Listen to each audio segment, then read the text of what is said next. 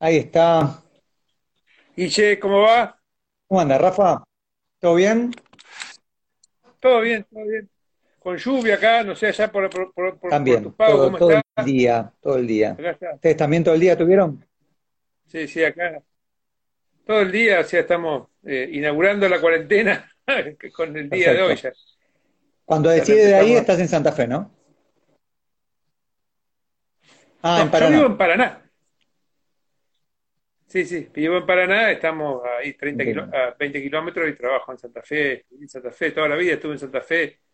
O sea, estoy, soy de las dos ciudades. por ¿dónde naciste?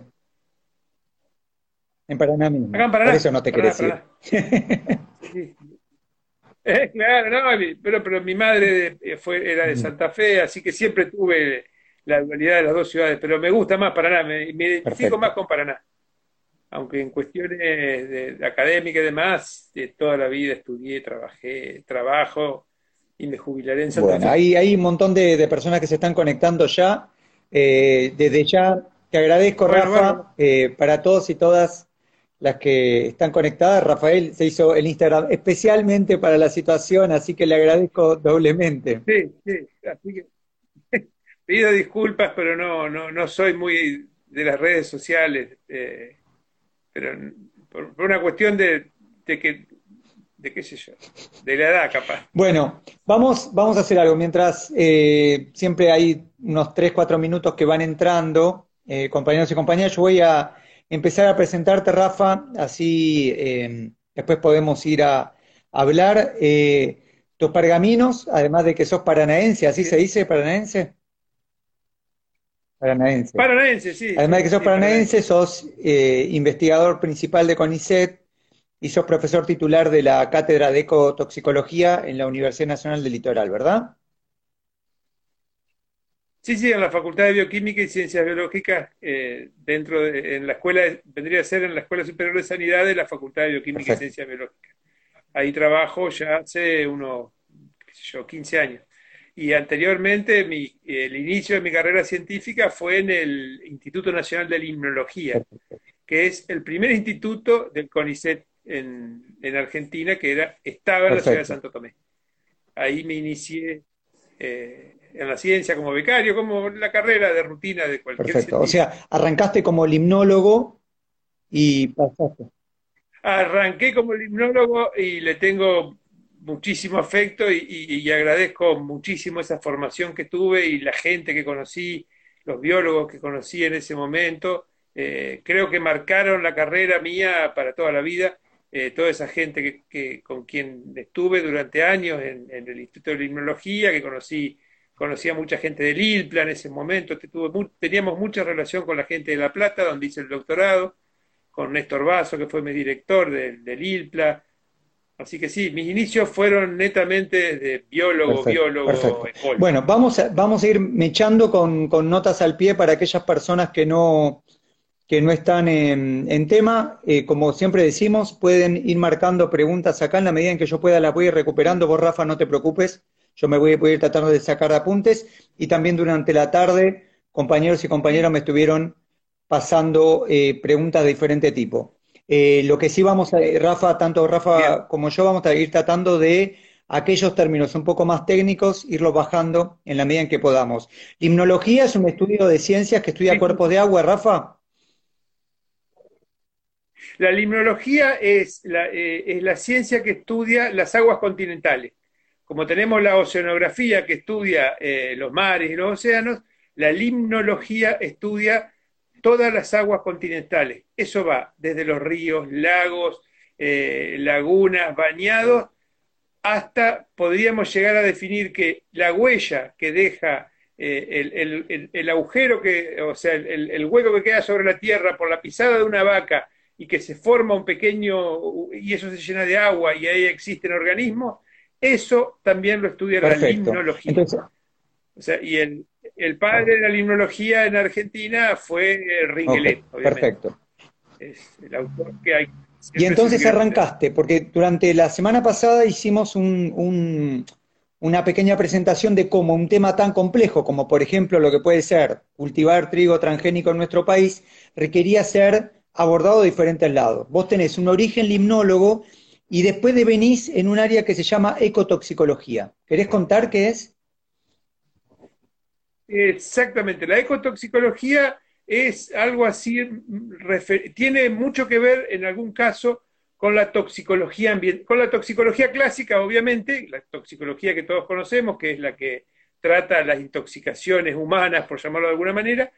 Después de eso eh, viene algo que se llama toxicología ambiental, y la, y la toxicología ambiental y la ecotoxicología tienen casi el mismo campo de acción, que es cómo actúan los contaminantes en el ambiente y producen efecto en los organismos. La diferencia que a veces se, tiende a, pensar entre la toxicología eh, ambiental y la ecotoxicología, que la toxicología ambiental está más dedicada al ser humano, o sea, los efectos sobre las poblaciones humanas es el campo estricto de la toxicología ambiental. La ecotoxicología obviamente incluye a las poblaciones humanas, pero a todo el ecosistema, con lo cual su complejidad es muy, muy, muy mayor. No, digo que la otra sea sencilla, pero la ecotoxicología intenta integrar todo lo que sean los conocimientos ecológicos, desde, desde gen, individuo, población, ecosistema, bioma, y cómo, esto, y cómo los contaminantes ambientales, también se lo puede denominar xenobióticos, un xenobiótico es cualquier molécula que no es sintetizada por un organismo vivo, se llama xenobiótico. O sea, los pesticidas obviamente son xenobióticos. Entonces, la ecotoxicología trata de entender y estudiar cómo todas esas eh, eh, interactúan con los organismos eh, teniendo efecto tanto en los individuos, en las poblaciones, en las comunidades, hasta en los biomas. O sea, en todas las escalas que uno pueda tener en un... Perfecto, perfecto. Siguen llegando agradecimientos, Rafa, en la medida en que, en que yo lo vea... surja alguna pregunta puntual de lo que estás diciendo, te, te lo mencionaré. Están llegando agradecimientos, gente que te conoce de todo el país y gente que está muy agradecida de escucharte. Después vamos a subir un par de notas donde Rafael habla, notas escritas que, complementan esto. Rafa, en particular de la ecotoxicología, vos trabajás en una rama que hace mayormente experimentos controlados, ¿no? En laboratorio, tomando modelos animales. Eh, sí, eh, o sea, nosotros tenemos un laboratorio de ecotoxicología, tenemos un grupo de trabajo que hace años que lo venimos conformando, eh, con las personas que estamos eh, hace muchos años, bueno, estoy yo, mi señora que es Paola Pelzer, Andrés Atademo, que es un investigador que te conoce, que me dijo que te mande saludos, Andrés, y, hemos, a lo largo de los años, hemos tenido muchos becarios, otros investigadores, pero bueno, este grupo que, de trabajo que tenemos, hemos venido justamente trabajando con, los anfibios, que ha sido nuestro tema de estudio, porque más que limnólogos, en un comienzo, y, lo sigo, y, me sigo considerando así porque sigo estando eh, muy relacionado, somos herpetólogos. O sea, vamos a definir también qué es herpetólogo para los que no están tan relacionados con, la, con, la, con las cuestiones biológicas. La herpetología es la parte de la zoología que estudia los anfibios y los reptiles. Como está la mastozoología, la ornitología, está la herpetología. Nosotros somos eh, de origen herpetólogos, o sea, nos hemos dedicado toda nuestra vida a estudiar y dentro de la herpetología, herpetología de anfibios, porque en general estamos los especialistas, somos muy especialistas en un grupo de organismos, que son los anfibios. O sea, somos especialistas en anfibios. Después están herpetólogos que estudian reptiles, serpientes, eh, que son los que estudian los otros herpetólogos. Nosotros somos herpetólogos de anfibios.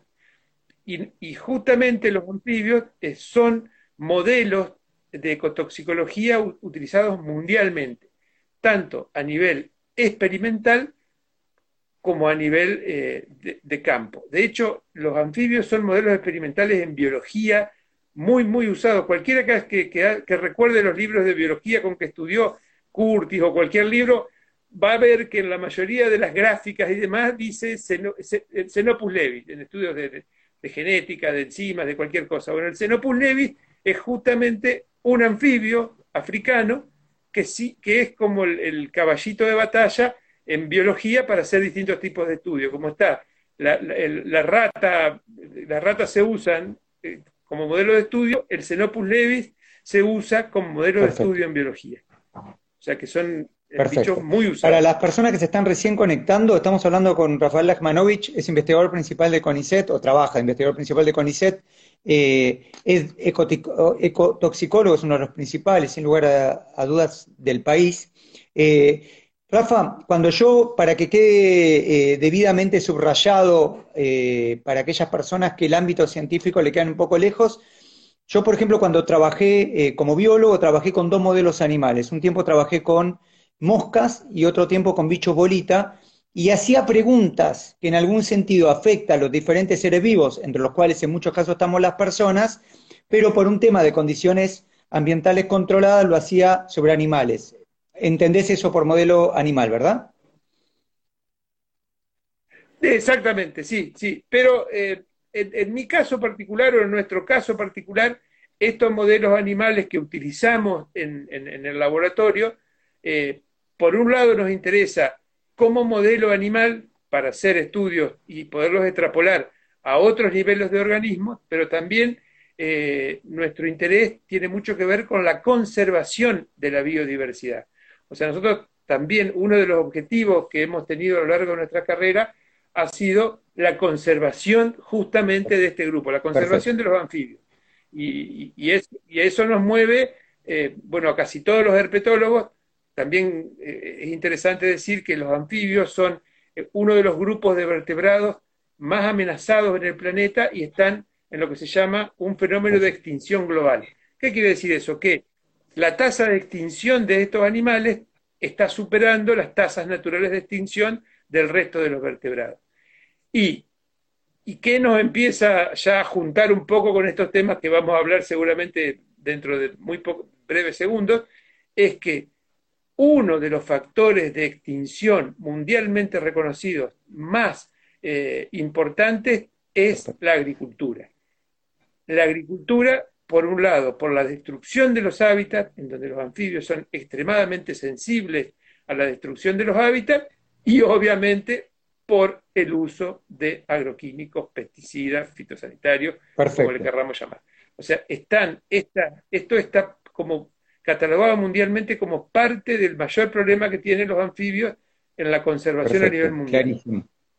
Eso ha sido lo que nos ha eh, juntado con Perfecto. todo. Y además lo que pones en relieve son, son dos cuestiones. Por un lado, eh, que el anfibio lo estudias como medio y como fin, como fin porque hay todo un intento por cuidar lo que significan los anfibios en nuestro planeta, por un montón de motivos, y como medio porque también te permite como una manera de obtener conclusiones que pueden servir a otros seres vivos. No, eso sí, sí, seguro. Es, ese son, es como el doble objetivo que nos, que nos lleva a hacer estos estudios, es justamente uno propone algún nuevo mecanismo o, algún nuevo efecto que encuentra en, estos vertebrados y justamente como son modelos de estudio, está también demostrado a nivel mundial, sobre todo en cuestiones que tengan que ver con, disrupción hormonal y otro, tipo de cosas, que los anfibios son excelentes modelos de estudio para lo que puede llegar a pasar en los organismos superiores. Eh, capaz que vos me podés ayudar entre dos describimos el, el, dogma este de que la filogenia, que la ontogenia eh, recapitula la filogenia para explicarle un poco a la gente por qué puede llegar a pasar esto. No sé si, si, si querés lo explico yo con mis palabras. adelante, adelante. solo, recuerdo, solo recuerdo que eh, en el caso de los anfibios que menciona Rafa, los estados larvales no son como nosotros iguales, que lo que es característico de los semimetábolos, sino que son eh, desacoplados, o son lo que llaman holometábolos, que el renacuajo, por ejemplo, es muy diferente al sapo. Lo señalo porque tiene que ver, creo que en gran medida, con lo que, que vas a introducir. Claro, claro. Eh, el tema es así. Eh, cuando yo digo que la, que la, que la, ontogenia recapituló la, filogenia, nosotros, que esto, esto era maravilloso como lo mostraba Andrés Carrasco, los que tuvieron oportunidad de, asistir a sus charlas, cuando en, parte de la charla, él, lástima que acá no podemos mostrar y tenemos que imaginarnos las cosas, ¿no? pero él, en su charla, él era un embriólogo, bueno, reconocido mundialmente, y él mostraba embriones en distintos estadios de un, de un chancho, de un pollo, de una rana, de un humano, y los mezclaba. Y le preguntaba a la gente cuál era el humano. Mm. Y casi nadie se daba cuenta, y después los acomodaba. ¿Qué, qué, mostraba con esto?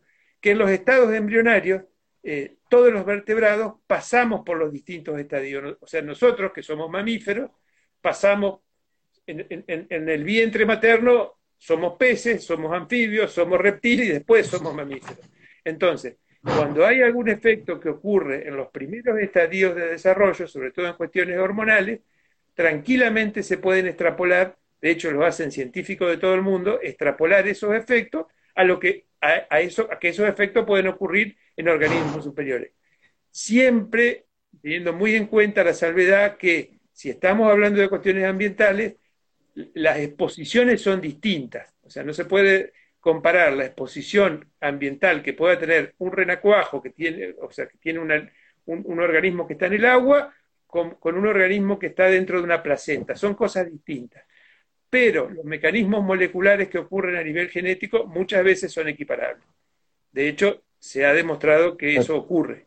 Por eso mismo se usan, porque si no, no se, no se podrían usar como modelos de estudio en biología como se usan en todo el mundo. O sea, esto no es un invento mío ni de los ecotoxicólogos, es, de la biología molecular universal. Ahí Jorge Javier recuerda con, mucha razón que los estudios de Andrés, de Andrés Carrasco, eh, en el tema, con el estudio, aquel famoso con glifosato, efectivamente se había hecho también con anfibios. Anfibios y pollos, de anfibios y aves. El, trabajo es con anfibios y aves. Bueno, Rafa, entonces, ya tenemos un poco el contexto, va a quedar grabada la, charla, ¿vale? Gracias también Flora ahí que nos ayudó con, toda la difusión. Eh, ya quedó un poco el contexto del cual vas a eh, responder. Hay un montón de preguntas. En todos los casos, obviamente que lo vas a hacer, puedes decir, no, bueno, no, no, no quiero responder o lo que quieras. Pero bueno, sí se acumularon un montón de preguntas eh, en estos días, en estas horas, desde diferentes lados. Te pregunto una más. Eh, las otras ramas de la toxicología, ¿qué vínculos tiene con la rama específica tuyo de la ecotoxicología? ¿Están vinculadas? No, están, sí, están, están todas muy vinculadas y muy entrelazadas. a, veces hasta es difícil diferenciar una de otra. Si uno, si, uno va a las definiciones, uno, la definición de un estudio ecotoxicológico eh, por definición dice que tiene que incluir eh, varios compartimentos del ecosistema. O sea, tiene que incluir consumidores, tiene que eh, incluir productores primarios, productores secundarios, todas las partes del ecosistema. Pero la realidad es que si uno lee los trabajos de ecotoxicología, el 80 o el 90% están hechas sobre una especie. Sin embargo, son de ecotoxicología, aunque la definición dice que si para que sea ecotoxicología hay que estudiar distintas especies. O sea que la, interrelación entre, sobre todo entre toxicología ambiental y ecotoxicología, es muy estrecha y no se sabe bien cuál es la, diferencia entre una y otra. Y también hay una estrechísima relación, eh, y sobre todo en los últimos años, con lo que sea la química ambiental. O sea, ahora los trabajos de ecotoxicología ya no se pueden pensar sin la química ambiental. La química ambiental es la que nos está dando resultados más que alarmantes, que realmente los resultados son pavorosos y que vienen día tras día. Hoy, hace dos minutos, me llegó la información esta de Lobos, que seguramente es un trabajo que llevó años, o sea, hace un tiempo que está, pero bueno, hoy se dio a conocer, y así en todas partes, la química ambiental creo que está siendo de gran ayuda para interpretar lo que está pasando en el ambiente. O sea, las herramientas químicas se han ido, eh, diríamos, cada vez son más precisas y nos permiten observar fenómenos que tal vez hace 20, 30 años no lo podíamos ver porque no teníamos la forma de medirlo. Ese era el detalle, que ahora se pueden medir.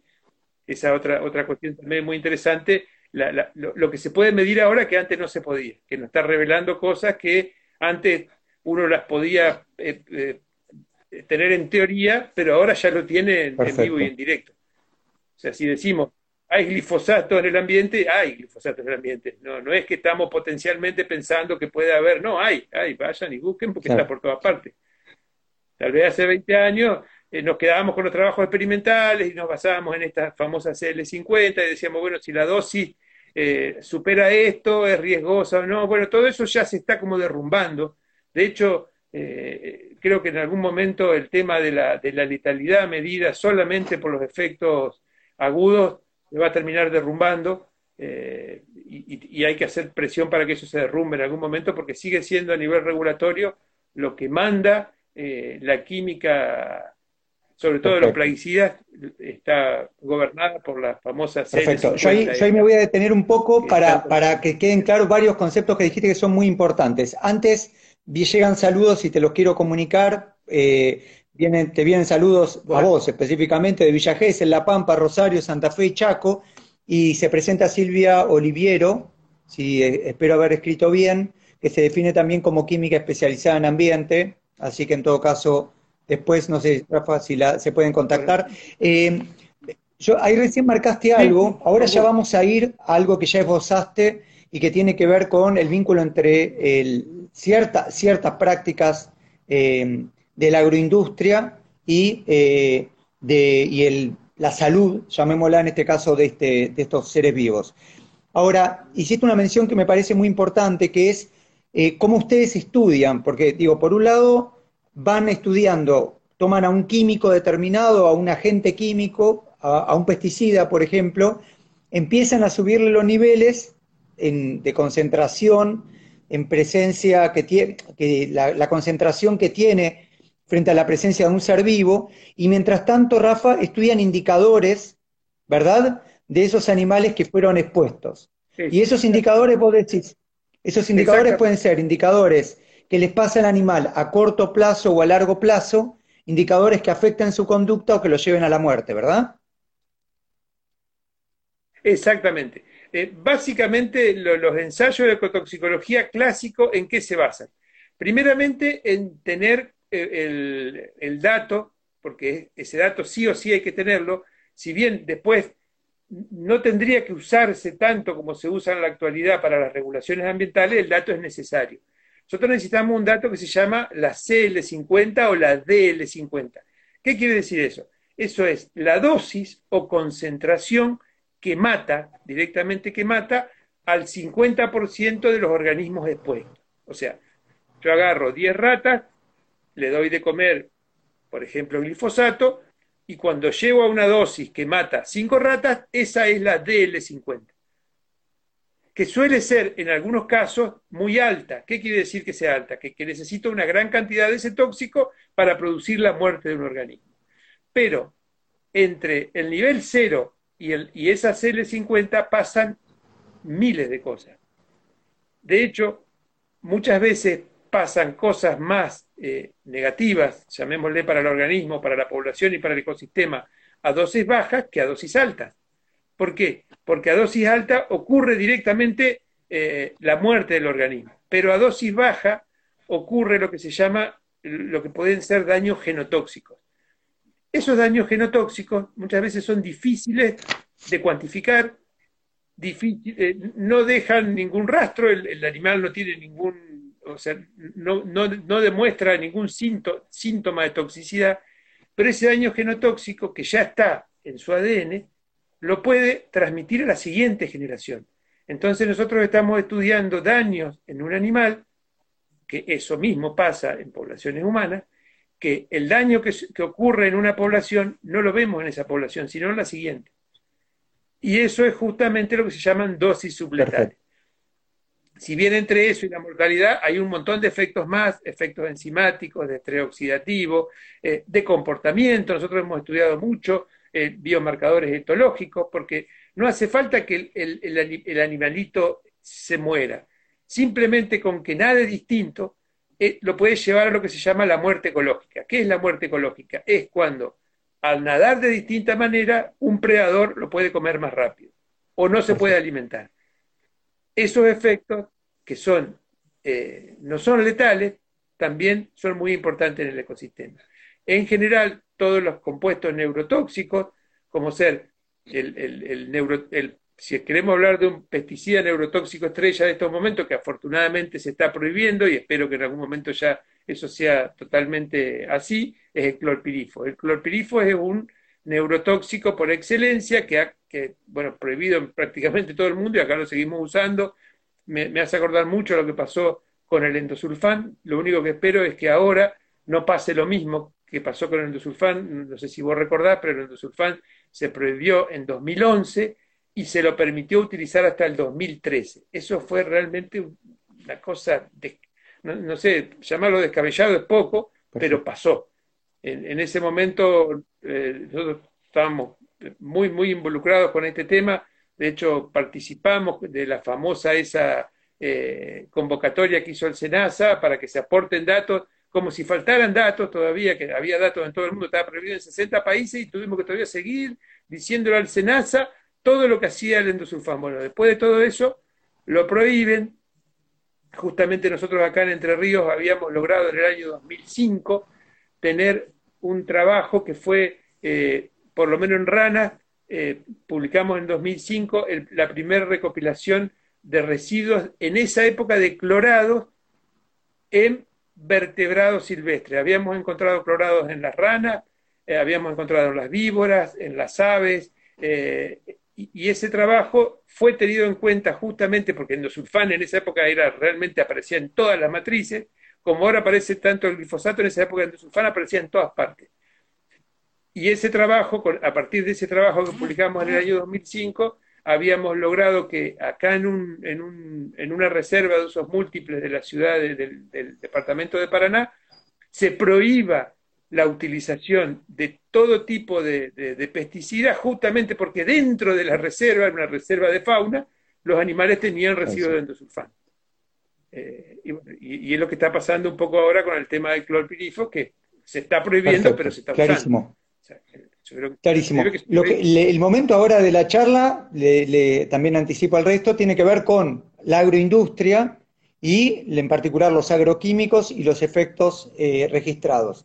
Rafa, llegan dos saludos eh, y tengo una propuesta para hacerte fuera de programa. Llega un saludo de Costa Rica que vos me habías anunciado, un compañero te manda, te manda un abrazo grande y está conectado una persona querida por los dos y que sabe muchísimo del tema, que es Damián Marino.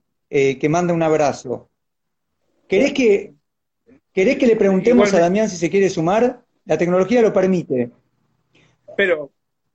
Dale, Damián, escribí si tenés ganas, si no te complicamos y te sumamos a, la charla. Eh, así, así de paso compartimos que tengo ganas de tomar un, mate con estos compañeros. Eh, también desde Pergamino, paren de fumigar, te mandan un, un abrazo grande, Rafa. Mientras Damián contesta, Damián contesta que sí. Eh, bueno, estudiaste, estudiaste varios químicos en todos estos años, estudiaste el efecto de un montón de químicos. Sí, sí, sí. En realidad nos hemos, desde un principio, el químico que más nos llamó la atención, y le voy a explicar un poquito por qué, fue el glifosato. Y, parecería que sería la historia de nunca acabar, porque hace 20 años que sigo que estoy trabajando y sigo trabajando con el... Hemos pasado por un montón de... Hemos estudiado, bueno, herbicidas, insecticidas, fungicidas, eh, algunos también insecticidas hormonales, todo tipo de, sustancias, pero el glifosato sigue siendo el que seguimos estudiando. Eh, eh, recuerdo que si tuviéramos que hacer historia un poco de, por qué nos interesó tanto, o en ese momento me interesó tanto el tema del glifosato en los anfibios, eh, hay que hacer como un poco de, historia eh, sobre cuáles fueron los primeros estudios de, porque bueno, el glifosato sabemos que es el, herbicida que se usa hace más cantidad de años, no, no es el más viejo de todos, porque el, que, el, más antiguo creo que todavía en la actualidad se usa el 2,4-D, que es la época de la, de la Segunda Guerra Mundial, el 2,4-D. El 2,4-D creo que de 1944 que se usa y se sigue usando. En cambio, el glifosato es más o menos de la década del 60. Pero justamente el glifosato fue uno de los... era el herbicida que tuvo mayor trascendencia por sus efectos justamente en los anfibios. ¿Dónde ocurrió esto? O sea, estamos, estamos en, la, en, la, época pre-transgénica, para llamarlo de alguna manera. Los transgénicos todavía ni existían. Pero ya el glifosato hacía estragos en la, en la naturaleza. Hubo estudios muy importantes de los cuales eh, eh, yo tuve oportunidad de leer y hasta de conectarme con algunos autores australianos, eh, con un autor llamado Renier Mann, que junto con otro, con otro australiano también hicieron los primeros trabajos de glifosato en anfibios del mundo. Y ya ellos habían descubierto lo tóxico y peligroso que era el glifosato, particularmente para los anfibios. Pero ¿qué es lo que ellos habían postulado? Estamos hablando de eh, años año 90 más o menos, o esos trabajos son del 89. Ellos habían postulado que eh, el glifosato, a pesar de tener una dosis letal, eh, entre comillas, bastante alta y regulado bastante alto, no se debía solo al glifosato el problema, sino eran todos los coayudantes que tenía. Que ese es un problema aparte y que merece tal vez otra charla para, dar, el tema de los coaxudantes, porque cuando nosotros estamos hablando de un pesticida, llamemos glifosato, clorpirifo, glufosinato de amonio, eh, dicamba, lo que se nos ocurra, estamos hablando de un formulado comercial. Y en ese formulado comercial no hay solo, no hay solo glifosato, hay de todo. Y bueno, justamente estos australianos encontraron que en ese de todo había una, una molécula que llamaban POEA, politoxiamina, y que eran recontra mil tóxicas para los anfibios.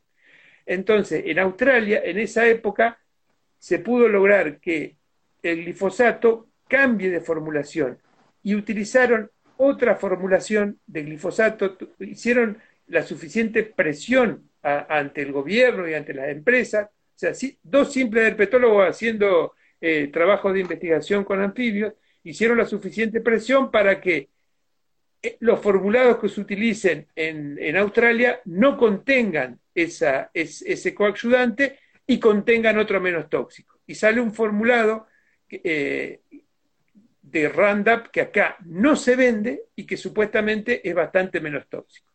De ahí es que nos interesó en ese momento el tema del glifosato en los anfibios. Obviamente en Argentina en esa época no se sabía absolutamente nada.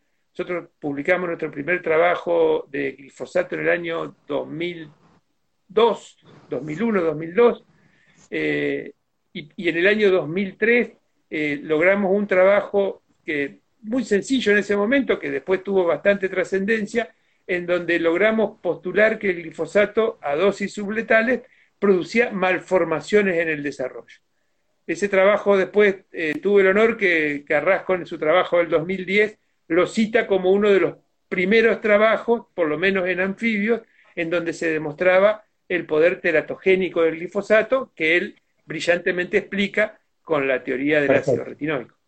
Eh, bueno, está Damián, me parece que, hay que Hago un puente primero y, damos una presentación inesperada, tan inesperada como linda. Están conectadas, conectades eh, Marta Maffei y Darío Ávila. Les mandamos un abrazo grande también, gente querida. Y bienvenido, Damián, qué alegría verte. Un gusto saludarlos. Soy un espectador en esta instancia. Eh, vengo a escucharlo. No, Damián. Estaba iniciando la cocina y lo escuchaba a Rafa contar de, la importancia de los modelos biológicos, porque a veces se hacen estudios, estudios, y, poder unir esos estudios de los laboratorios y extrapolarlos y pensar los contextos de salud de las comunidades es el gran desafío y lo explicó tan sencillo que hasta yo lo entendí y me pareció fantástico, por eso quería saludarlos. Es un gusto. Para, aquellos y aquellas que no, no, lo conocen, a Damián, Damián Marino es investigador de CONICET también. Eh, la página de CONICET te define como especialista en contaminación ambiental. Vos dirás si te, si te cierra y trabajás en La Plata, ¿verdad? Así es, acá estamos en la Ciudad de La Plata. No sé, no sé si somos especialistas, somos laburantes de la calle a esta altura del partido con, con algunas herramientas un poco más sofisticadas, pero somos más que nada eso. Lo escuchaba recién en Rafa también un punto muy importante. Jaime García, no sé, Costa Rica, escuché por ahí también que él tiene un documento que se llama La caja de Pandora de los plaguicidas. Porque nosotros vivimos hablando de los activos, bien explicó el Rafa con el tema del glifo. pero hay algunas formulaciones de plaguicidas que tienen 2%, 10% activo. Y todo el resto ni siquiera está regulado. Es decir, que ingresan sustancias que ni siquiera conocemos y que a veces son el porcentaje mayor que del activo declarado en la etiqueta. Eh, y eso es un debate urgente que debe darse. Damián, ¿eso no tiene control? Sí, sí, ¿Por, qué, ¿Por qué ocurre eso? No, incluso, mira, vamos a ser honestos, ¿cómo funcionan las empresas? Las empresas tienen la fortaleza de venta en el secreto comercial de su fórmula, que vos la tengas almacenada en una estantería, temperatura ambiente, en el verano, en el norte, y te dure, y sea efectivo y sea estable. Por lo tanto, eh, ahí es donde está la fortaleza de la agroindustria, por decirlo de alguna manera. Y hasta se dice por ahí, dicen los pasillos, que a veces las formulaciones que registran oficiales no necesariamente son las que están en las estanterías. ¿Por qué? Por el miedo a que se le filtre el contenido de fórmula y que la competencia le saque un producto al mercado de igual calidad. Con lo que digo, tendría que haber controles o cruzamiento de información respecto a las fórmulas registradas a lo que está en el mercado. Mínimo, pero estoy diciendo, en realidad no tendría que haber plaguicida. Pero en el contexto que hay, ese seguimiento debería ser mínimo. Y hoy no hay control sobre los excipientes. Y lo sé de primera mano. Perfecto, perfecto, clarísimo. Eh, ahí Silvia introduce un efecto eh, muy importante, que es el efecto sinérgico. Vos, Rafa, hace muy poquito publicaste uno que, que analizás efecto sinérgico. ¿Querés contar? Primero contate brevemente qué es un efecto sinérgico.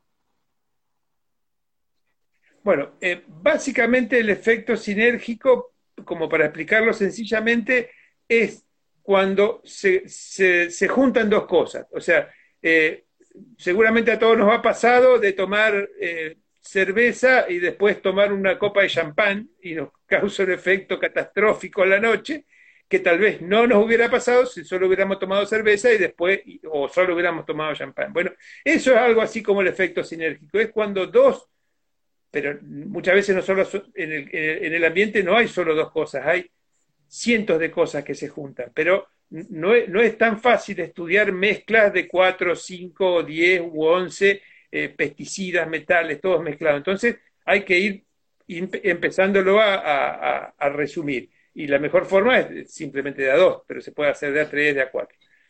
Eso a mí, lo de los efectos sinérgicos nos llamó, en principio, el primer trabajo, si bien el que más conocido nuestro es el de glifosato arsénico, que en dos segundos se lo explico, el, primer trabajo que hicimos fue justamente con formulaciones de glifosato.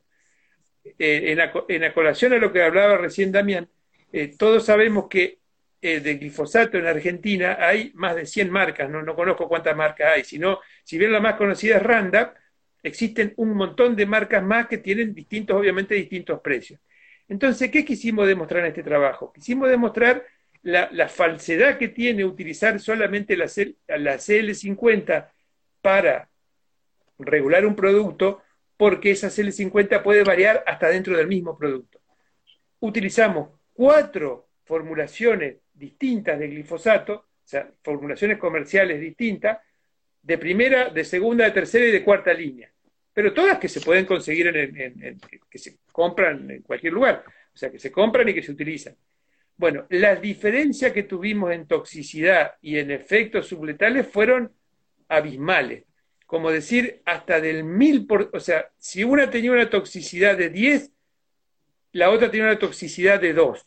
O sea, la toxicidad era muy, era muy distinta de acuerdo a la marca comercial que estábamos usando. Con lo cual, eh, eh, se, va por tierra esto de regular solamente con un valor dado por la empresa del producto activo. Después también otra cosa que, demostramos que fue un segundo trabajo en donde, porque ahora un gran problema que hay es la resistencia en las malezas. El glifosato actualmente es uno de los herbicidas que tiene mayor resistencia a las malezas, con lo cual se están empezando a utilizar viejos herbicidas para salvar esto de la resistencia en las malezas y se está empezando a mezclar el glifosato con otros herbicidas. La idea fue estudiar los efectos sinérgicos que tenía el glifosato con otros tres herbicidas como mesulfurón, eh, otros herbicidas más, 2,4-D, eh, y estudiamos los efectos sinérgicos que ocurrían. Y los efectos sinérgicos realmente eran muy fuertes, o sea, los efectos aislados del glifosato y del, y el 2,4-D, o sea, si uno tenía un efecto de 1 y uno tenía un efecto de 2, cuando los mezclábamos, no el, el, efecto no era 3, sino era 10. O sea, mezclados tienen un efecto muy, muy superior a tomados individualmente. Y después hicimos el, bien, sí, y bueno, pues el del arsénico que más o menos tiene la misma lógica, ¿no? qué tóxico es el arsénico por un lado, qué tóxico es el glifosato por un lado, los dos juntos son mucho más tóxicos que por separado sumados. Esa sería la idea de la sinergia. Y eso en la naturaleza ocurre no con dos cosas, ni con tres, ni con cuatro. Ocurre con, vos, hiciste, mención, de hecho, al, estudio en logos que, se, que se mostró ayer, y la cantidad de químicos que están en una misma muestra de agua es alarmante. Sí, sí. Es, pavoroso, lo leía mm, un poco, así nomás recién. Eh, Damián, Sinergia, ¿cómo, ¿cómo lo percibís vos con tus estudios en algún caso han tomado, por suerte, relevancia pública? Mira, uno de los sinérgicos que nosotros seguimos es el butóxido de piperonilo que es un sinérgico de piretroides. Todas las formulaciones vayan a leer incluso si alguno usa en la casa, pero en el campo cuando se aplica cipermetrina, lambda cialotrina, todos los piretroides llevan adentro ese sinérgico, eh, pero les aumenta muchísimo la toxicidad a los piretroides. Entonces, encontrar el sinérgico en el ambiente ya no importa qué piretroide se aplicó, sino que se usó un, piretroide en el lugar. Y aparece, aparece regularmente. El otro sinérgico en esos coadyuvantes que vienen las formulaciones, se degradan parte en el ambiente y generan como última molécula al nonilfenol. Por ejemplo, una molécula con una actividad de disrupción endocrina tremenda. De hecho, a veces se usa como control positivo en los ensayos. Onda, voy a hacer un ensayo y quiero probar si el organismo anda, uso nonilfenol, porque está comprobado que tiene disrupción endocrina. Entonces, en las muestras ambientales, y lo hemos encontrado, ¿eh? no ha salido a la publicación, dan eso el proceso, en de nuevo, en muestras del río Paraná, en distintos lugares, ríos, arroyos del país, el nonilfenol presente o en el agua o en los sedimentos de fondo. Eso implica y da señal de que lo que está generando el problema no es solo el activo, sino la formulación. Porque que haya nonilfenol habla de una cadena de degradación de todos los coadyuvantes. Clarísimo. Siguen llegando saludos, Mili, quédate tranquila, dentro de lo posible vamos a, que se grabe con, con, éxito. Gracias Alex, Esperanza, Bracamonte, hay un montón de personas que siguen saludando. Vamos a lo que de alguna manera motivó, sin que evidentemente sea en lo más mínimo eh, el único motivo, sino simplemente que tomó mucha relevancia esta semana, que tiene que ver con eh, este intento, esta espera de qué va a decidir Brasil respecto a la aprobación de un trigo con resistencia a sequía que viene con un paquete tecnológico con un herbicida que es el glufosinato de amonio. Y entonces los quiero aprovechar a ambos. Eh, ¿Qué se sabe del glufosinato de amonio en esta tragedia que ya están narrando? ¿Qué novedad implicaría el glufosinato de amonio a esta desgracia que ya estamos viviendo? Eh, bueno, no sé, empiezo pero porque tengo capaz de trabajo más viejo.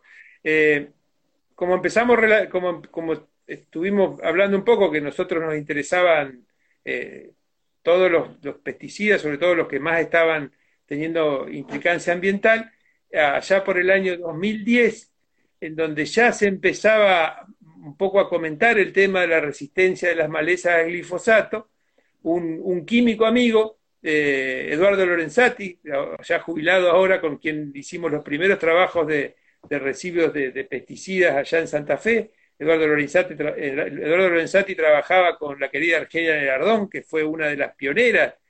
Argelia fue una de las pioneras en descubrir residuos de pesticidas en peces y sobre todo en leche materna, que eso, bueno, es, otra historia, pero ya, ya estaríamos para hacer una, clase aparte ¿no? con, los trabajos de Argelia. Bueno, en ese momento eh, Eduardo me dice, eh, el glifosato se va a terminar, obviamente todavía no se terminó, y, va a venir el glufosinato, me, decía Eduardo, decía, el glufosinato va a reemplazar el glifosato. digo, bueno, vamos a empezar, ¿y qué se sabe del glufosinato? No, no se sabe nada. Listo, vamos a tratar de, empezar a investigar un poco el glufosinato, y allá por el año 2011, 2012 empezamos a hacer unas investigaciones, las de rutina que hacemos con, con distintas baterías de biomarcadores, justamente con glufosinato. Y bueno, eh, cuando empezamos con, los primeros con, con los primeros ensayos nos dimos cuenta que era muchísimo, cientos de veces más tóxico que el glifosato. Seguimos investigando, eh, descubrimos que era genotóxico, eh, mucho más genotóxico que el, que el, glifosato. De hecho, nosotros eh, en general, cuando hicimos ensayos de, toxicidad, de, genotoxicidad con glifosato, con las herramientas que nosotros teníamos, ojo, porque hay otros autores que lo han, lo han demostrado con, otro tipo de, herramientas moleculares, con las herramientas que nosotros teníamos, que era un test bastante sencillo, que se llama el test de los micronúcleos, que es un test que se hace con células sanguíneas y en donde uno ve si, esta, si esa sustancia que seguimos informando que lo que nosotros estamos estudiando son formulados comerciales, no las moléculas puras, producen eh, defectos a nivel de los cromosomas. Y nosotros eso se pueden ver en, en unas figuritas que se llaman micronúcleos, que son unos pequeños núcleos que se forman al lado del núcleo principal. Ese es un test muy común de genotoxicidad y es el que nosotros usábamos siempre en el laboratorio. Y con glifosato eh, no era tan fácil obtener el resultado. En cambio, con el glufosinato fue contundente. O sea, el resultado genotóxico de ese formulado de Liberty, porque en realidad el trabajo fue hecho con Liberty, que en ese momento era de Bayer, creo que ahora es cambio de empresa, pero sigue siendo el mismo formulado, Liberty se llama, el glufosinato de amonio Liberty, tenía un nivel de genotoxicidad extremadamente alto, de hecho, logramos una publicación en una revista que se llama Mutation Research, que es una de las revistas eh, de mutagénesis más importantes del mundo, por la contundencia de esos resultados. También demostramos que era un fuerte inhibidor de la colinesterasa, o sea que era eh, e, extremadamente neurotóxico. Y también, bueno, esos fueron los dos, los dos logros o los dos, los dos aportes que hicimos en, ese momento, 2013-2014, eh, estudiando el glufosinato de amonio.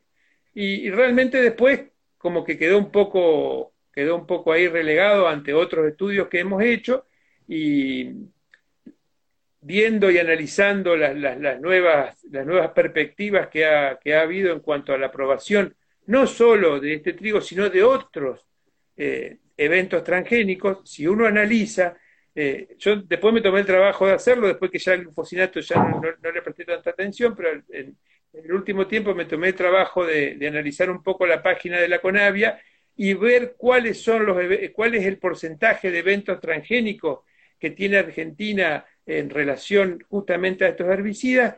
Y a partir del 2004 empezaron a haber eh, apilamientos de glifosato, glufosinato de amonio, glifosato, glufosinato de amonio, y ahora en la actualidad, no sé si ha variado, yo creo que esto lo hemos visto hace poco, capaz que ya los porcentajes cambian, pero aproximadamente el 61%, o sea, más del 61 y pico por ciento de los eventos eh, eh, biotecnológicos aprobados por la CONAVIA son de resistencia al glifosato y al glufosinato. O sea que sin duda eh, los organismos genéticamente, los organismos, los OMG prácticamente eh, tienen su, gran fuerte en la resistencia al glifosato y al glufosinato. Con lo cual eh, se cumplía un poco la, predicción de este, de este amigo químico que decía que el glifosato de alguna manera se iba a ir reemplazando con otros herbicidas u otros herbicidas iban a tomar relevancia. Y es lo que me parece que está pasando en estos momentos, aunque si, bien sigue siendo el glifosato el, herbicida estrella, si uno, si uno lo, ve desde el punto de vista ambiental. No, sé si, si Damián tendrá otro dato, pero por ahora, afortunadamente, no creo que, existan tantos datos sobre residuos de glufosinato, pero en el tiempo no sabemos. Damián, Damián, vos saliste por algunos medios señalando el nivel de toxicidad alto que tenía el glufosinato, ¿verdad? Sí, claro, pero lo dicen además los documentos oficiales FAO, eh, Organización Mundial de la Salud, no lo dice ni el Rafa ni Damián, digamos, lo están diciendo los organismos oficiales. Así que eh, como que no hay mucho para, para ponerse en una discusión de si sí o si no. Está escrito y ya lo dijeron los oficiales, pero hay dos temas. Uno, yo empecé a monitorear el glufosinato amonio en el año 2015. Porque viendo un poco esto que plantea Rafa, que veníamos viendo, porque hoy se sigue usando el glifosato porque es barato, tecnológicamente hablando, pero en algún momento la economía va a cambiar porque si vos tenés que poner 20 litros por hectárea, 30 versus 1 o 2, cuando esa economía se, se, equipare, van a ir al glufosinato porque es menos maquinaria, más, menos tiempo de trabajo en el campo, etcétera. Entonces, en 2015 empezamos a monitorearlo. A diferencia de lo que nos pasó con el glifosato, que nos agarró desnudos, por decirlo de alguna manera, sin base de datos, sin capacidad de medición, etcétera, y ahora llevamos cinco años de monitoreo de ríos y arroyos con glufosinato.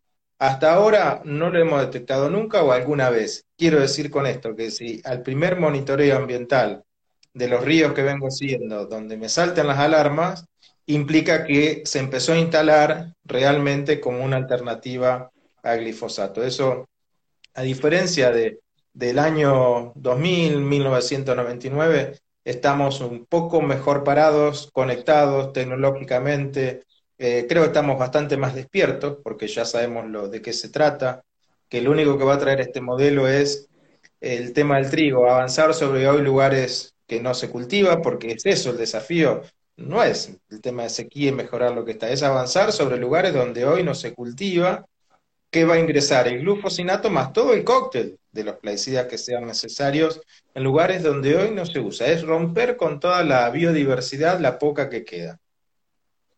Clarísimo.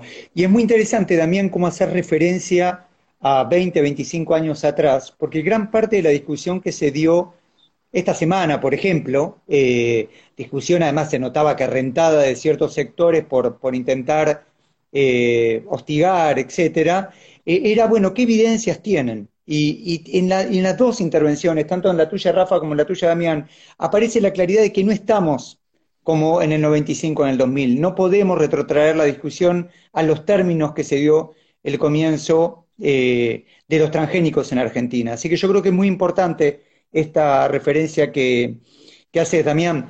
La última parte de este hermoso encuentro, que va a quedar grabado y que va a quedar grabado también por lo menos en mi memoria, es ¿qué pasa con las políticas públicas y, por ejemplo, los estudios que ustedes hacen? ¿Qué, qué, qué distancia hay entre lo que ustedes hacen y la toma de decisiones para que, por lo menos, cuando yo fui, entrevisté a Guillermo Haidt, eh, responsable de SENASA, de la parte de agroquímicos, me pueda decir, nos, para nosotros que no nos manejamos con el principio de precaución, son mayores los potenciales beneficios que los daños. ¿Qué pasa? ¿Qué es esa distancia? ¿Cómo lo han vivido ustedes? Eh, bueno, en, mi caso, en veintipico de años de, eh, casi 25 años de carrera que tengo, eh, prácticamente nuestros trabajos han sido nulos, su, aceptación a nivel gubernamental, a nivel de gestión, a, cualquier tipo de nivel. O sea, prácticamente no han llegado a ninguna parte. Con contadas excepciones, solo puedo tener recuerdo de cuando fue lo del, lo endosulfán, que uno de nuestros trabajos fue tenido en cuenta y hasta fue mencionado cuando se hace una declaratoria de la prohibición, sacando ese caso nunca, y, doy fe, bueno, y ustedes, que seguramente los que nos están escuchando ahora, dan fe que, los trabajos, por lo menos nuestros, se han difundido lo suficiente como para que se sepan, eh, la gente los lee, a la gente le interesa, eh, hasta he tenido la fortuna que eso para mí ha sido una cosa maravillosa que me pasó hace un tiempo que de, una escuela, ni ahora ya no me acuerdo cómo eran los chicos, me pedían el trabajo para traducirlo. Me acuerdo que querían algunos de los trabajos, porque como están en inglés, por ahí está, esa barrera que lo que nosotros tenemos que publicar en el sistema científico está en inglés y la gente tal vez el inglés no lo, no lo maneja mucho y en una escuela me acuerdo un trabajo mío de, de toxicidad, creo que era de, no me acuerdo de qué pesticida, lo querían traducir para usarlo en las clases o sea que creo que los, trabajos, y los de Damián ni hablar, han penetrado en la, en la sociedad y han calado muy hondo en, toda, la, en, toda la sociedad, no solo los trabajos nuestros, de, todos los colegas que trabajamos más o menos en lo mismo. Sin embargo, no se ve que esa, esa importancia social que la dan que la da la gente, que la dan las organizaciones ambientales, que la dan, que la dan un montón de personas, eh, haga eco prácticamente a nadie. eso, por lo menos en mi caso, no, no, no creo que, capaz que algunos tienen más suerte. Y, hay, algo, hay algo peor, mirá, porque me duele a tema presente lo que ha pasado en Corriente con las tomateras. Nosotros generamos muchísima información, pero que organismos como el Defensor del Pueblo o las cuestiones de derechos humanos deberían estar pateando la puerta de los ministerios con la información nuestra. Eso no está ocurriendo. Meche tuvo que presionar para que salga a la luz un informe del 2019, después que la nena se murió, digamos, en, en Corriente hay chicos muertos con causa probada por la exposición a los plaguicidas, y acá nadie hace nada. Y cuando digo nadie, no solo la clase política, los, estoy hablando de los que nos deberían defender en primeros términos, eh, defensorías del pueblo, áreas de derechos humanos, cuestiones, digamos que el problema es bastante más serio. Las únicas puntos activos son las bases y las organizaciones sociales que hacen recaudaciones propias para sustentarse estudios como el de Lobos, porque nadie les da respuesta me enoja, ¿eh? cuando llego a este punto realmente me pone en una situación de, mucha molestia. Habla, habla, bien de vos.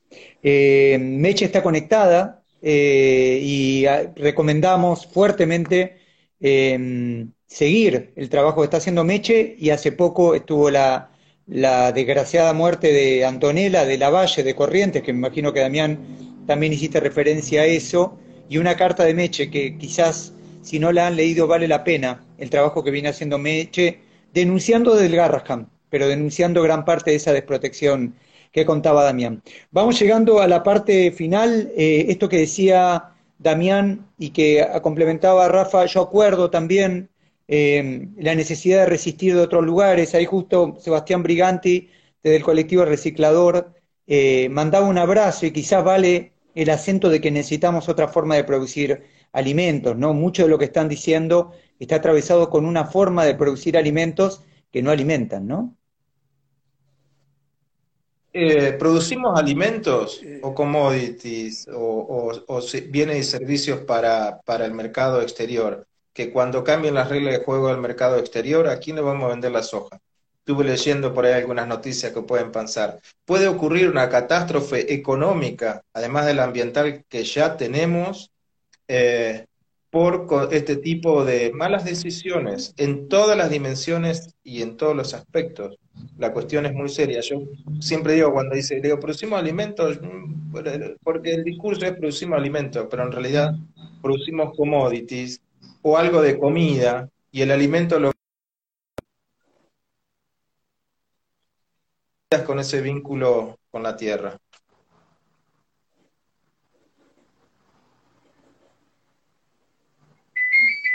está, está, está sonando la Damián, clarísimo. ¿Vos, Rafa, querés cerrar? Sí, sí, eh, acuerdo en un 100% con, con, con el comentario de Damián. O sea, la producción de alimentos está dada por muchas veces por, por lo, en forma de los cordones frutihortícolas que se ven desplazados por, por el avance de la soja, pero en realidad lo que nosotros comemos no viene de, toda esta producción de, organismos genéticamente modificados que son los que están de alguna manera contaminando gran parte del ambiente. Eh, nuestro alimento viene de otra parte. Si bien lo, mega industrializado siempre nos llega, porque no podemos evitar que, que en algún mega industrializado nos llegue algo de, toda esta producción, en general los alimentos para nosotros provienen, provienen de otra parte y los commodities se van por la hidrovía, eh, dejándonos lo que, bueno, lo que ya sabemos que nos están dejando. Bueno, yo les agradezco en nombre de la tonelada de agradecimientos que están llegando ahí, eh, a vos, Rafa, que, que venía sufriendo por las últimas 24 horas con Instagram, y Damián por haberte tirado ahí a la pileta. Eh, les agradezco muchísimo, un programa de viernes a la noche curioso en una semana curiosa. Eh, no sé si quieren agregar algo. Por mi parte, un profundo agradecimiento a ambos y a más de 200 personas conectadas. Eh, gracias a vos, gracias a Damián y, gracias a todos los que se tomaron la molestia de escucharnos y de escucharnos y bueno, eh, solamente sería interesante que podamos seguir debatiendo sobre estos temas eh, y ya que por ahí desde, la, desde el gobierno nadie nos convoca, nos juntaremos entre nosotros como hacemos siempre. Yo les agradezco la invitación, soy un colado acá, eh, el, el, Rafa con la enorme generosidad y saberes que tiene para compartir, así que le agradezco la invitación. Me sentí como en el bar, viste, que uno entra y hay dos amigos que dicen, vení a la mesa y nos sentamos charlamos un rato. Eh, lo considero así. Yo lo único que pido a las organizaciones es que no aflojen. Ahora más que nunca hay que apretar y apretar y reclamar porque ante la sensación de que estamos solos, tenemos que decir estamos con todos. Esa para mí es la única que nos queda, ¿no? Totalmente, totalmente.